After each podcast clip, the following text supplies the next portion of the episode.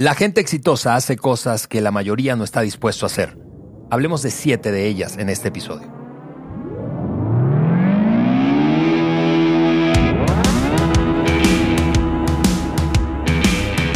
Amigos, saludos para todos y todas los que nos escuchan o ven eh, cualquiera sea el medio, bien sea Spotify, Apple Podcast, Google Podcast o a través del canal de Juan Beriken en YouTube. Es un placer para nosotros llegar a ustedes en un nuevo episodio de este, su podcast, y eh, como ya lo anticipamos la vez pasada, estamos experimentando un cambio y el nombre del podcast, el nuevo nombre del podcast es el siguiente, The Maxwell Leadership Podcast por Juan Beriken. Estamos listísimos para continuar en esta conversación que hemos tenido durante las últimas tres semanas y estamos ya cerrando precisamente una serie en la que hemos hablado de éxito. Juan, bienvenido a tu podcast. ¿Qué tal, Ale?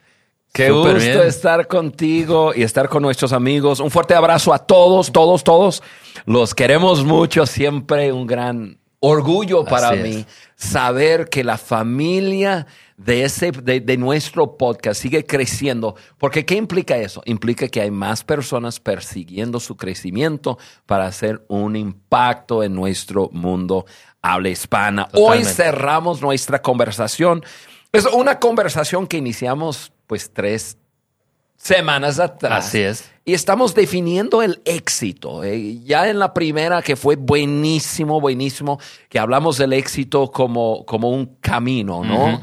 No un destino. La semana pasada con, con mi querido Fer fue buenísimo. Así es, así es. Y ahora nosotros estamos ya terminando el, eh, la serie, em, aterrizando lo que estamos hablando del éxito en algunas prácticas muy sencillas. O sea, nuestro deseo siempre es entregar contenido que alguien puede tomarlo y, decir, ok, así es como lo aplico a mi vida y así es como lo voy a hacer. Así que hoy no va a ser diferente. Hoy vamos a hablar acerca de siete cosas que hace las personas exitosas. Así es, y estamos más que listos.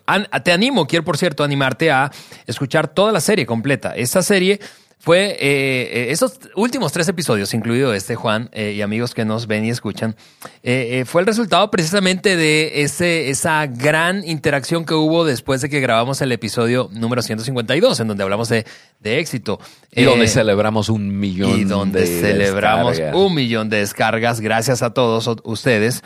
pero quiero animarte a escuchar toda la serie si es que no has disfrutado de alguno de los episodios. Eh, porque va a hacerte muy, muy útil. Todo el contexto y los temas que hemos abordado eh, van a servirte un montón. El éxito, hemos dicho, es, es, un concepto que está lleno de mitos. Yo, yo creo que todos coincidiríamos en eso. Eh, y nosotros hemos definido éxito en los capítulos anteriores o episodios anteriores. hoy, como decías hace un momento, Juan, te diremos siete cosas que hacen las personas exitosas que probablemente el resto o la mayoría no hace. Eh, o creen que no tienen que hacerlo. sí, quizás vamos a hablar de siete, quizás em, todo el mundo hace uno o dos bien, pero realmente yo creo que llegando a los cuatro o cinco de esto, de, las cosas que hacen personas exitosas, llegando a cuatro o cinco eh, y, y luego estar en desarrollo de otros, qué sé yo, tres o cuatro, es lo que hace la diferencia. Así es, así es. Así que eh, eh, antes de arrancar el episodio me decías, Juan, eh, pues este episodio, este episodio podría durar mucho tiempo, pero, pero vamos a ejercer dominio propio. Me, encanta lo que vamos a hablar hoy.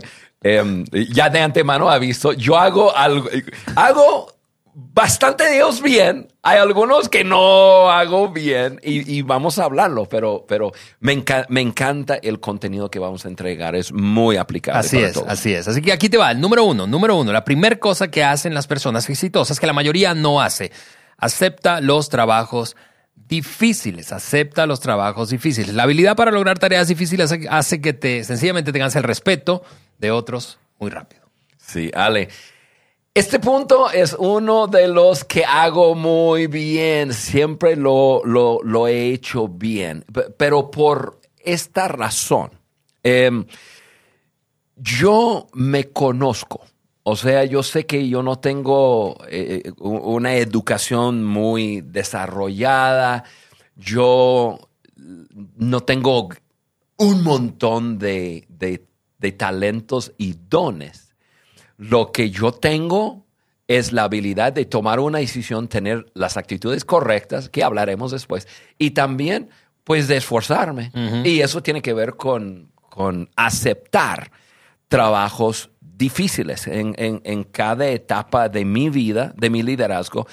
He buscado y, me he ofrecido a hacer lo que otros quizás no quieren hacer. Y, y, eso me ha ayudado. Yo, me ha ayudado en, en, muchas diferentes maneras. Uno, pues otros líderes, obviamente, tus líderes, ve que, que, que tú estás dispuesto a ofrecerte, a hacer cosas que otros no. Pero, por otro lado, hacer tareas, trabajos difíciles, ayuda a uno a desarrollarse a sí mismo. Así es. Por al hacer cosas difíciles, uno pues se pone más fuerte, agarra más confianza. Ah, mira, nadie más quiso hacerlo y, lo logré, lo pude hacer. Em, y, yo tengo como principio tomar el trabajo más difícil. el trabajo más difícil, yo digo, ok, esto lo voy a tomar yo. Eh, quizás ir al, lugar más lejos o, o, más difícil. Eso fue parte de mi, de mi de mi jornada de liderazgo, cuando Carla y yo llegamos a México, nos fuimos a, vivir donde muy pocos del exterior, porque vivimos entre grupos, grupos indígenas, donde otros no, no, no, vivían, no querían ir. Porque pues hablaban, por ejemplo, yo estaba aprendiendo el español y, tuve que aprender otro dialecto y, lo aprendí más o menos, yo, yo podría entender y, podría expresarme algo, pero pues un lugar difícil. E, eso para mí era, Juan, sepárate de los muchos a través de hacer lo que otros no hacen e ir donde otros no, quieren ir. Em, y, eso es la forma de hacerlo. Ir, quizás ir en un modo de transporte que no es tan cómodo. Ok, parte del grupo va a ir en avión y parte van a ir en el agua o van a ir en el autobús. Eh, trabajar con personas difíciles, como trabajar contigo, Ale. gracias, gracias. Tomar el trabajo menos visto, pero, pero yo, yo veo tres beneficios de eso. Uno, eh, uno aprende lo que normalmente no aprendería porque está haciendo algo fuera de la, de la caja. ¿no? Así es. El número dos, uno desarrolla fuerza, fuerza mental, fuerza emocional, a veces fuerza física. Y número tres, otros los ven. Otros lo ven y, toman nota. Em, y, yo creo que ha sido dos veces en mi liderazgo que yo he tomado organizaciones que, que, que iban de bajada. O sea, ya habían tenido su día más exitoso y, ya estaban menguando. Y nadie más quería ya tomar la posición de liderazgo. Puede ser que el, líder se fue o hizo algo no debido, etc. Y fueron dos veces que yo me paré a decir, yo lo tomo y yo lo levanto. Y hemos podido hacer eso. Fueron años y años y años después que yo escuché a John Maxwell decir, uno de los señales de un gran liderazgo es poder tomar algo que está fracasando, que está fallando o está en bajada y volver a levantarlo. O sea, detener ese ímpetu negativo, detenerlo y ya comenzar a darle la vuelta y luego crecerlo. Yo no sabía, pero años después yo hablé con John y John me dijo, eso es una de las cosas que, yo he visto en ti, que me ha hecho tomar la decisión de tenerte más cerca y, ayudarte y desarrollar. Wow. Entonces eso es, y, y, uno no tiene que ser el más inteligente, el más dotado o, dones y talentos tiene que ofrecerse. Obviamente uno tiene que desarrollar su vida y su liderazgo. O sea, ahí hay, un asunto de ética de trabajo, o sea, de, un compromiso de, voy a darle aunque no lo disfrute demasiado o me cueste mucho. Sí. Sí, y, y yo, como te conozco y he trabajado tantos años contigo, sé que eso forma parte de, pues, pues, tu vida desde muy pequeño. Sí, eso fue algo que me inculcó mi padre mm. también Nosotros hacemos lo difícil. Exacto. Eso te hace hombre. Eres macho. Entonces, a lo mejor mis motivos no son tan puros, pero bueno.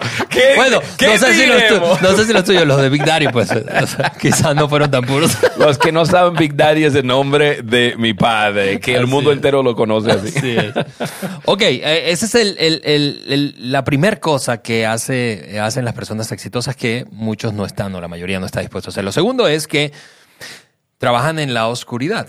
Em, eh, ahora vienen bastantes frases eh, y experiencias de, Maxwell, del doctor Maxwell, eh, a mi mente, pero, pero la cosa es que si das lo mejor de ti en la oscuridad, pues nuestro ego no va a ser un problema en la luz. Correcto, correcto. Y Ale, em, yo creo que este punto es aún más difícil hoy día hoy día que vivimos en, ese tiempo de redes sociales y, todo el mundo ve todo. Y entonces yo creo que la gran mayoría de las personas quieren ser vistas. Así es. Entonces nosotros eh, mismos cometemos el error de no trabajar en la oscuridad. Nosotros pues nos ponemos esa, esa luz sobre nosotros mismos. Y eso es un, eh, eh, eh, eso nos causa varios, varias dificultades. Lo, lo, voy a decir de esa forma. Mira, vamos a pensar diferente. Cuando uno es más joven, es cuando uno comete la mayoría de sus errores. O sea, pues hay una parte de nuestra vida que experimentamos em, erramos, aprendemos, ajustamos, cambiamos y lo hacemos diferente. Eso es parte del camino a la madurez, ¿verdad? Entonces, cuando una persona en, en, sus primeros años de liderazgo, en sus primeros años de cualquier cosa, está dispuesto a trabajar en la oscuridad, está haciéndose a sí mismo un favor. ¿Por qué? Porque en la oscuridad va a cometer la mayoría de sus errores y va a poder crecer y va a poder ya em, corregir. Y entonces cuando está delante de otros, cuando sus decisiones tienen mayor impacto, cuando sus acciones y sus palabras sean aún más pesadas, por decirlo así, pues ya ha aprendido, no está cometiendo la gran parte de sus errores en la luz. Así es, así es. Entonces hay, algo muy, bueno en eso. Yo ah, acabamos de hablar de, en mis primeros años de, estar en México. Yo eh, viví, trabajé en las montañas, trabajé entre grupos indígenas y, en grupos de pocas personas. Y no se imaginan la cantidad de errores que yo cometí. Yo tenía un mentor, yo tenía una persona a quien yo estaba sirviendo y cada rato me estaba diciendo Juan, o decía Shua, porque es mi nombre en el dialecto. Eh, así no, así no se hace. Yo aprendí mucho sobre, sobre las relaciones interpersonales, sobre cómo tratar a las personas, cómo resolver problemas. Un montón de cosas aprendí cometiendo errores, teniendo una persona al lado mío para corregirme, pero en la oscuridad muy, no había redes sociales, nadie estaba posteando nada, no había fotos, había obviamente cámaras, pero no, no, no como ahora. Y entonces yo cometí un montón de errores y nadie sabe de esos errores. ¿Por qué? Porque estaba trabajando en la oscuridad. Yo quiero animar a, a nuestra audiencia a apreciar el trabajo en la oscuridad. Si tú estás dentro de una estructura, de una empresa y, y, tu posición es una posición más, más menos eh, vista, aprecia eso. Aprecia tu tiempo ahí para aprender, para, para probar, para descubrir, para crecer. Porque algún día tú vas a estar en la luz y tú vas a querer haber aprendido estando en la oscuridad.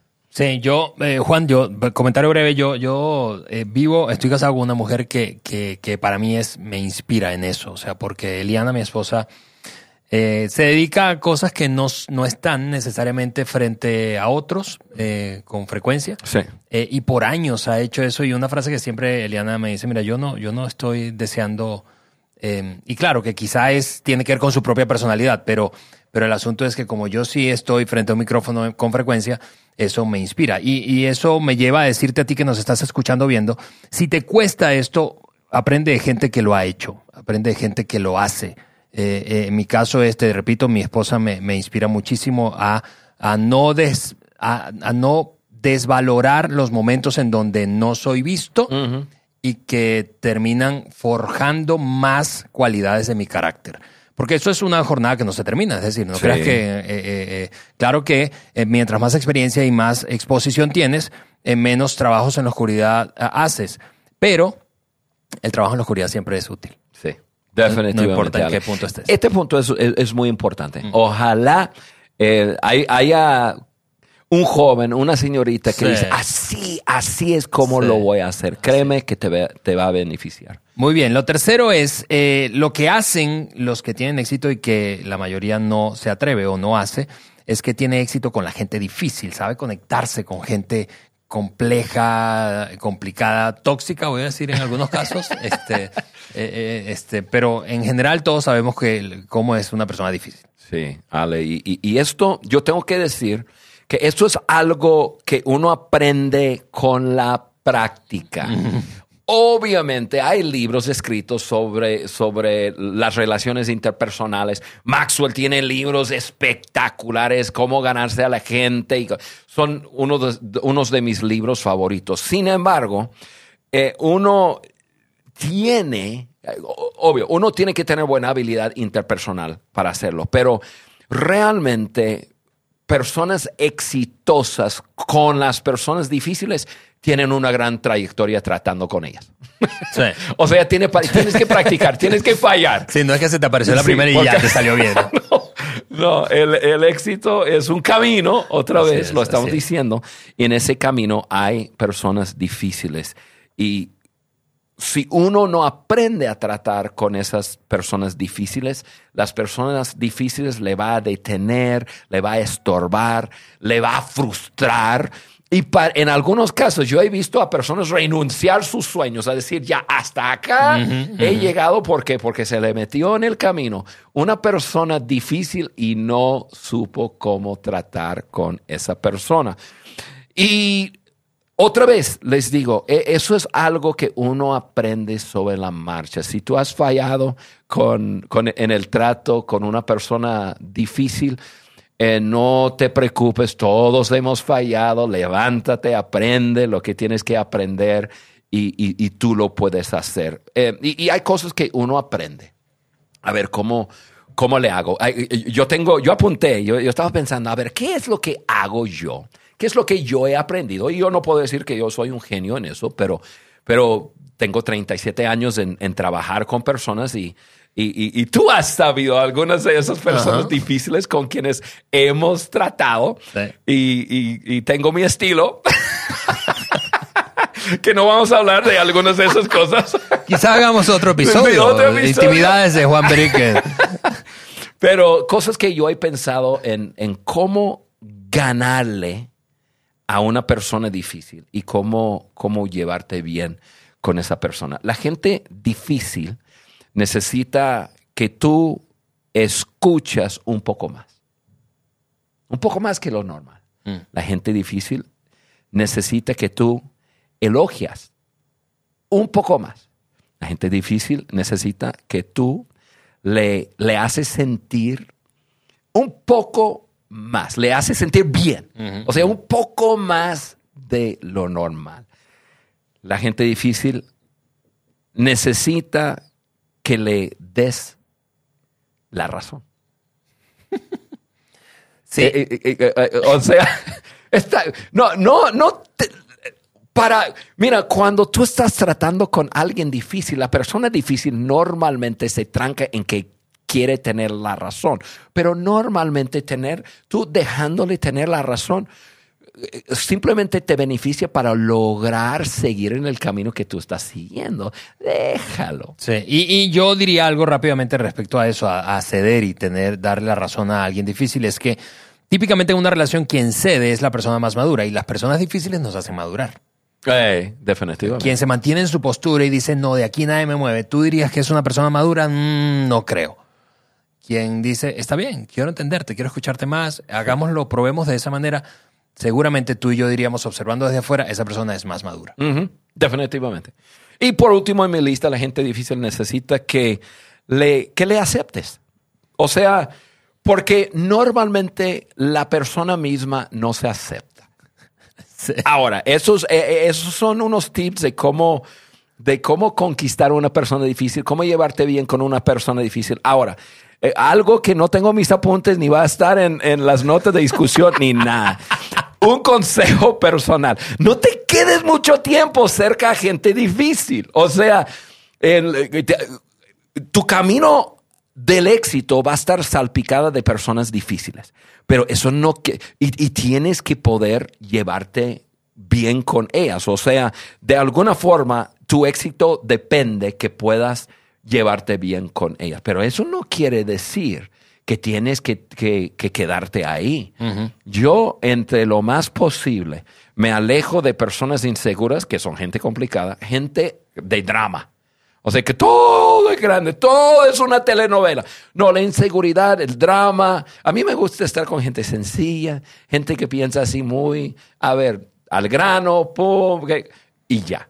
Entonces, para mí, gente complicada son gente de drama, son gente que, que, que, su inseguridad le gana muchas veces. Ok, he aprendido a, tratar con personas así, pero no quiere decir que, me, que, que estoy rodeado de personas, personas así. Muy bien, gracias por el tiempo. Eso ni siquiera estaba en los apuntes. Ok, cuarta Eso cosa fue gratis. Eso no les cobramos ni un centavo más por ese consejo. Así es. Cuarta cosa que hacen los eh, eh, personas que tienen éxito, que la mayoría no se atreve o no hace, es que admite sus errores y nunca tiene excusas. Hay dos acciones en la vida, desempeño y excusas. Estoy leyendo una frase de Steve Brown. Eh, decide cuál aceptarás de ti mismo. Desempeño o excusas. Ale, todos nosotros tenemos una tendencia hacia uno de esos. O sea, admite sus errores y nunca tiene excusas. Son dos cosas separadas. yo sé que lo tenemos como una frase completa, ¿no? O John lo tiene así. Pero normalmente tenemos una tendencia a cada uno hacia uno o el otro como nuestra debilidad. Yo como, como, como tuve la franqueza de decir en el número uno que lo hago muy bien, igual tengo la sinceridad para decir, yo soy muy mal para admitir mis errores. Oye, gracias por admitirlo, gracias, gracias. y qué humildad que lo estoy admitiendo aquí en público. No, yo así siempre. Eso es un asunto de orgullo, punto, de orgullo. Eh, esa actitud de orgullo eh, resta credibilidad a una persona cuando todo el mundo sabe que está mal, que está equivocado, y la persona no admite, eh, ¿sabes qué? Me equivoqué, tenías la razón, o ¿sabes qué? Mi actitud, me equivoqué, no fue lo correcto, etc. Y porque cuando todo el mundo lo sabe y la persona queda así terco en su postura de que así es, punto. Entonces, esa persona, vamos a decir que esa persona se llama Juan. Entonces, las personas están pensando así. Juan es un terco, orgulloso, que está dispuesto a llevarnos a todos por una barranca con tal de no admitir que está equivocado. Yo no quiero nada que ver con él. Sí y, entonces, em, líderes que, tiendan hacia esa postura de que si yo admito que estoy equivocado, estoy, estoy mostrando debilidad, hay que cambiar eso. Y, yo he estado, de, mira, eso me causó muchos problemas en el comienzo de mi matrimonio. Yo tengo una, esposa, Carla, muchos de ustedes la conocen. Ya tiene rato que hemos, no hemos hecho cara a cara y, vamos a hacer pronto.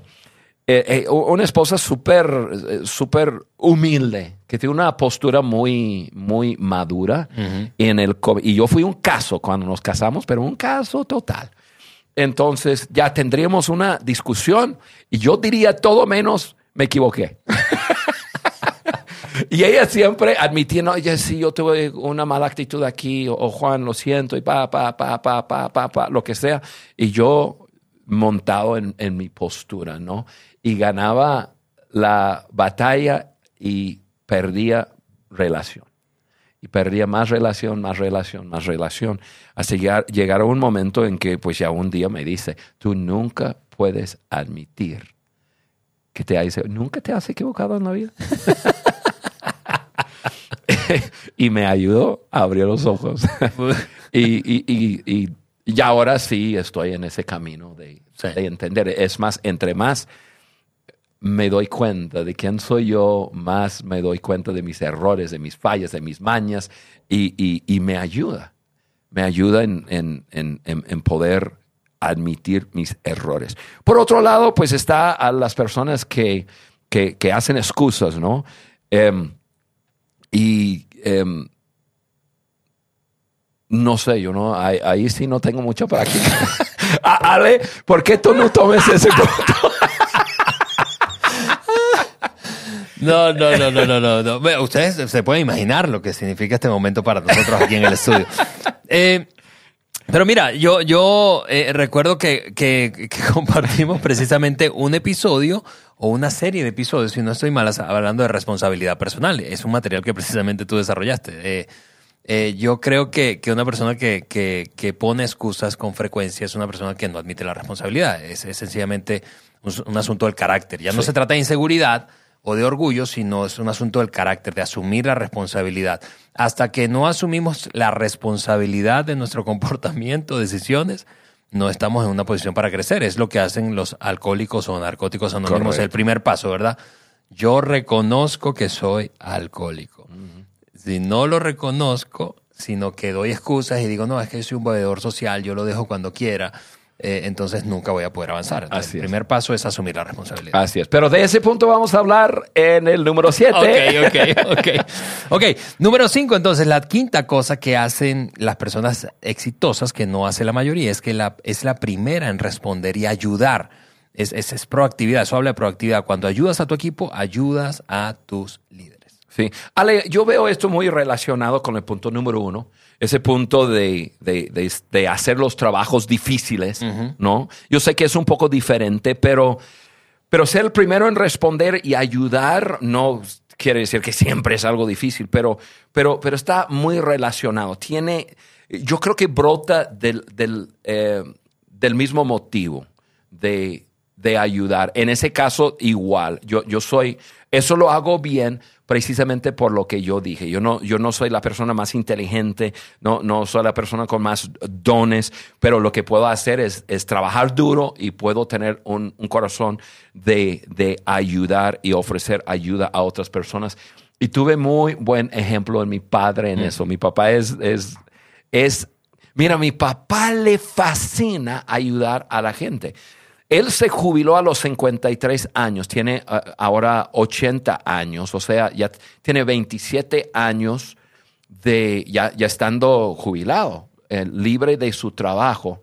Y tú sabes, de, los hijos siempre nos preocupa cuando ya nuestros padres están al punto de jubilarse porque decimos, ah, ya van a dejar de tener una razón por la cual levantarse, se van a hacer viejos, qué sé yo. Mi padre, para nada. Es el jubilado más ocupado que tú puedes encontrar en la vida, en, el mundo entero. Yo le hablo y siempre me regaña. ¿Qué onda, Juanito? Estoy ocupado. ¿Pero qué estás haciendo? Y, pero todo el tiempo es con ayudar a gente.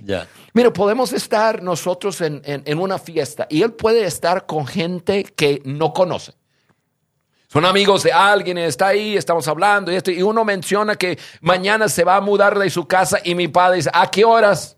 ¿A qué hora? yo estoy ahí con, con mi man y esto lo otro, y él está ahí ayudando. Yo lo encuentro con gente que yo no conozco y, y, esa persona, no, pues yo le, estoy llevando a, a, buscar refacciones para su carro porque su carro se descompuso, lo encontré en la calle, y va, y esto, lo otro. O sea, es el primero de responder, le fascina ayudar a la gente. Entonces tuve un buen ejemplo. Entonces me gusta, me gusta ayudar a la gente y, este, y, y es, es una de esas cosas que nos ayuda a vivir una vida exitosa. de acuerdo. Porque cuando ponemos a otros primero.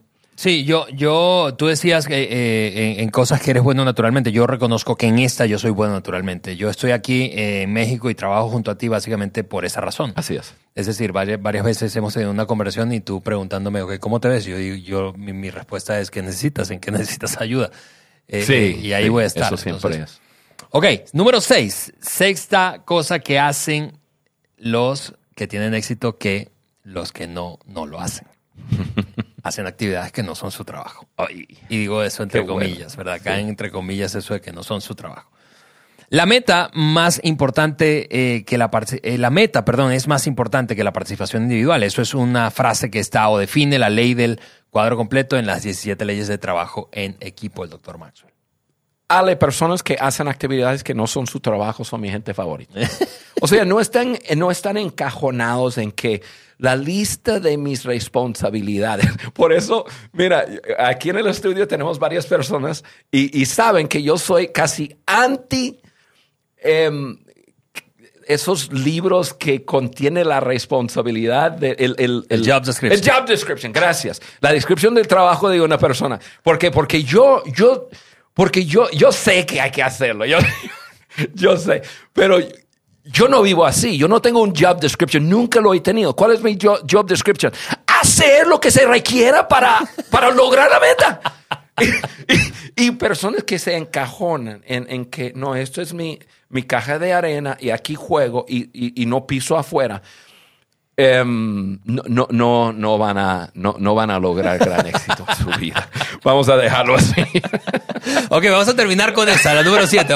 ¿Qué, punto tan rápido lo desarrollamos? La, número 7 que yo sé que queríamos eh, eh, hablar y que tú querías compartir es que la gente que tiene éxito hace algo que la mayoría no, y es asumir la responsabilidad. Juan, terminamos con el séptimo. Ale, en, en el punto número 4 tú hablaste sobre eso y Tú sabes que yo tengo una, una enseñanza, yo tengo algo que, que por donde quiera, eh, yo, yo lo comparto. Lo acabo de compartir hace unas semanas atrás en una región de Guatemala donde hay, donde hay una iniciativa de, de, transformación llevándose a cabo. Y tuve un grupo, salón lleno de personas y hablé acerca de eso y, y, y fue, fue espectacular ver la gente responder a que sí, un, valor que creo que nuestra generación está perdiendo es eso del, valor de la responsabilidad. Me hago responsable. Si no es que me haces responsable, me hago responsable. Y simplemente menciono los primeros tres niveles. Me hago responsable por mi propia vida. Ese es liderazgo. Yo me lidero a mí mismo. Número dos, que ahora eso es opcional. Yo tengo la responsabilidad de liderarme a mí mismo, pero de ahí en adelante, pues ya esos niveles de madurez y liderazgo, me hago responsable por mi entorno, por mi entorno. Yo, yo me hago responsable. Nadie más me hace responsable. Salgo fuera de mi, descripción del trabajo y me hago responsable por lo que está pasando en en, en, en, toda la empresa, en toda, en mi familia, en, con otros, me hago responsable. No, no, eh, es que tomo autoridad donde no tengo, pero me hago responsable. Número tres es aún más, me hago responsable por la irresponsabilidad de otros. Pero por, por los daños causados. No, porque yo, yo no puedo tomar una decisión por así otras personas, pero la irresponsabilidad de otras personas pues causa daño y cuando yo me hago responsable por el daño causado, eso me eleva a otro nivel en mi liderazgo, a, que 99% de las personas no están trabajando. Así que cuando, cuando estamos eh, trabajando en, en, asumir responsabilidad, pues realmente estamos trabajando en, crecer nuestro, nuestro éxito. Y si no me equivoco, eh, fue el episodio 44 donde nosotros hablamos acerca de esos cinco niveles de responsabilidad. Alguien que le interesa, ahí lo puedes buscar y lo vas a encontrar. Sí, sí, te recomiendo escucharlo. Así que en resumen, en resumen, tenemos que cerrar este episodio y por lo tanto la serie, pero en resumen, siete cosas que hacen las personas exitosas que la mayoría no hace. Número uno, acepta trabajos difíciles. Número dos, trabaja en la oscuridad. Número tres, tiene éxito con gente difícil. Número cuatro, admite sus errores y nunca pone o tiene excusas. Cinco, es la primera en responder y ayudar. Seis, eh, hace actividades que no son su trabajo. Y siete, y finalmente, asume la responsabilidad. Siete cosas, Juan, que la mayoría no hace, pero que sí hace la gente exitosa. Así amigos, vamos cerrando esta serie sobre el éxito. Nuestro deseo es que tú vivas una vida exitosa. Acuérdate que es un camino, no un destino.